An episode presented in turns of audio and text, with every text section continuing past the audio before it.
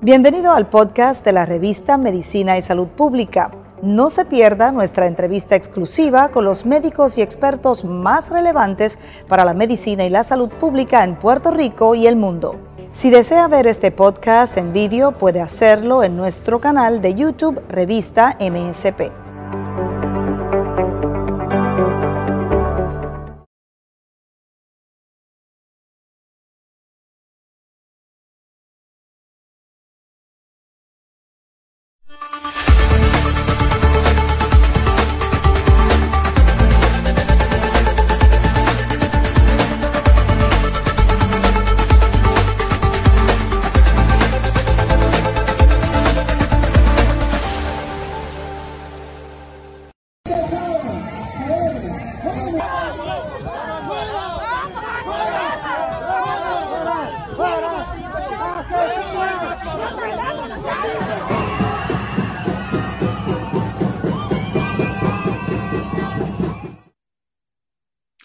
Lo que acabamos de ver a continuación es justamente el panorama de protestas que vive Colombia desde el pasado 28 de abril, con unas movilizaciones que se han extendido hasta la fecha.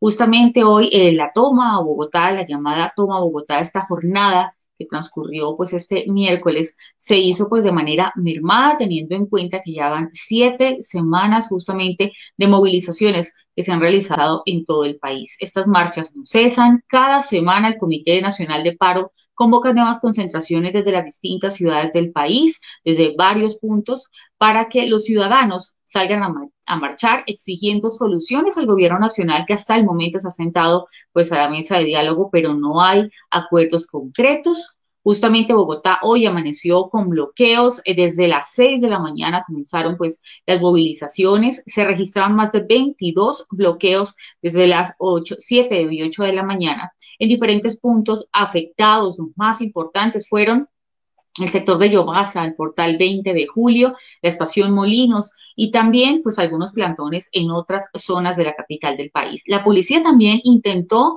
dialogar con los manifestantes para dispersar las vías, incluso hubo una situación particular en la carrera 26, en la calle 26, perdón, con carrera 100, desde, en el sector del monumento a los Reyes Católicos. Allí se presentaron avances también para el restablecimiento de la movilidad, tuvo que intervenir la policía, la Defensoría del Pueblo, entrar a dialogar con los manifestantes y los integrantes de la comunidad MISAC para llegar a acuerdos. Ellos también se unieron a las movilizaciones y la presencia de uniformados fue bastante amplia para tratar de dialogar con ellos, que justamente se intentaron derribar la estatua de Cristóbal Colón, que está ubicada en esa zona. El monumento en la calle 26 ya lo había hecho esta comunidad indígena en días anteriores y pues tuvieron que intervenir las autoridades para tratar de evitar estas manifestaciones. La Comisión Interamericana de Derechos Humanos también se encuentra realizando desde ayer hasta mañana una visita de trabajo a Bogotá, Cali y a las ciudades de Popayán,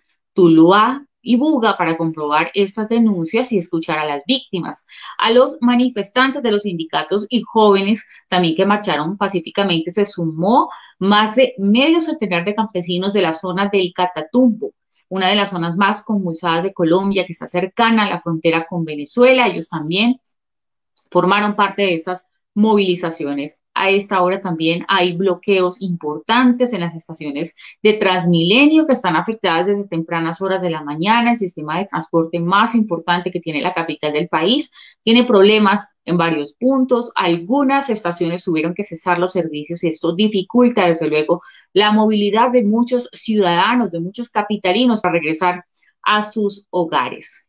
Esto en cuanto a las movilizaciones. Sin embargo, pues esto se ha intensificado con las semanas y ha provocado un aumento también en los casos de COVID-19. En cuanto al panorama de salud, en palabras justamente que dio el prestigioso cirujano Remberto Burgos, quien habló también para la revista Semana hace unos días, el sistema de salud está completamente colapsado y no le cabe una, no hay una cama más. A estas preocupantes palabras también añadió que es una irresponsabilidad quizás convocar manifestaciones en estos momentos de pandemia. Las clínicas del país están también en este momento en una grave crisis por la alta ocupación de camas UCI y los contagios parecen no tener freno, y se aumentan con estas movilizaciones. Justamente la alcaldesa de Bogotá, Claudia López, presentó su preocupación pues a los diferentes gremios que están marchando, les pidió también utilizar eh, o seguir todas las medidas de bioseguridad cada vez que salgan a movilizarse porque los contagios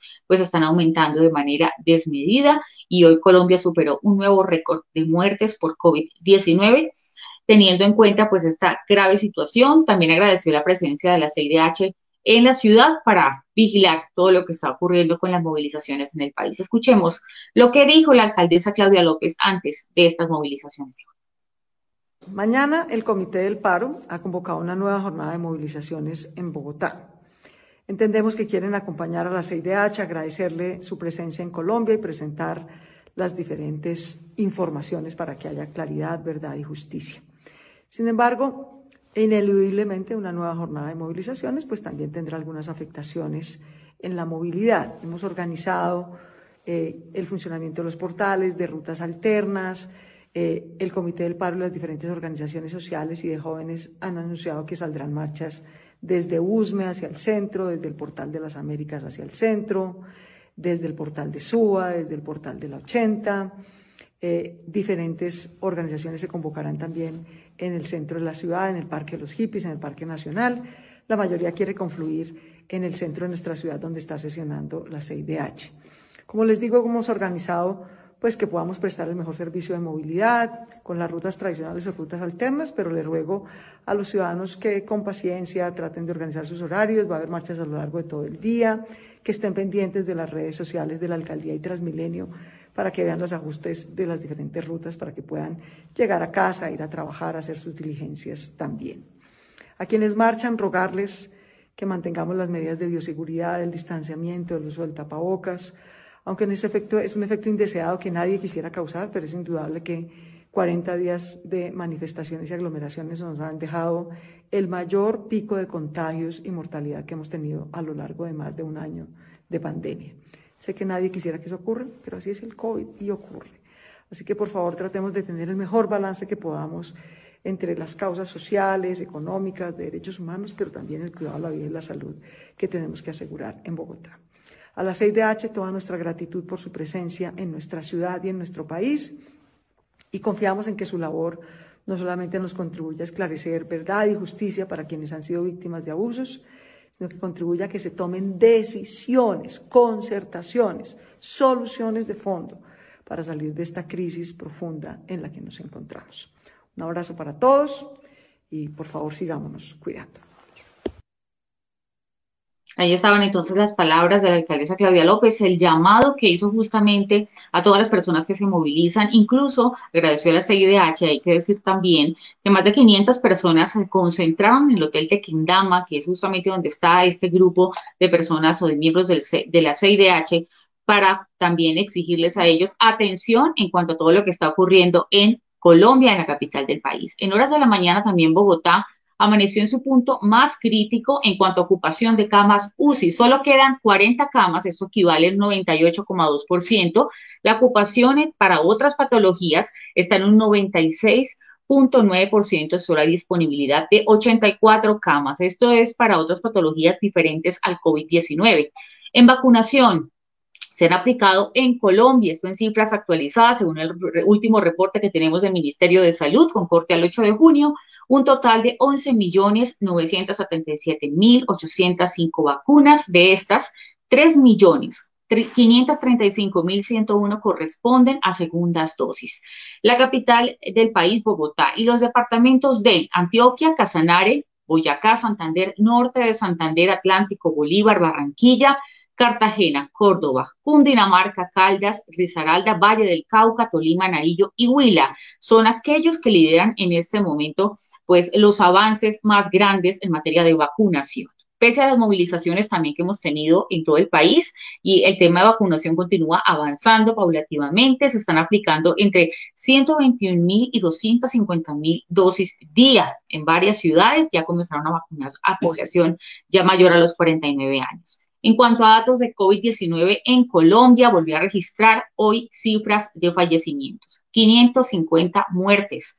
Se reportaron también 24.233 casos nuevos. Casos activos en este momento, según pues las pruebas que se han realizado, son 145.386. En total en Colombia se han contagiado hasta el momento de COVID-19, según reporte por supuesto de las pruebas, 3.635.835 personas y han fallecido en el país 93.473 personas.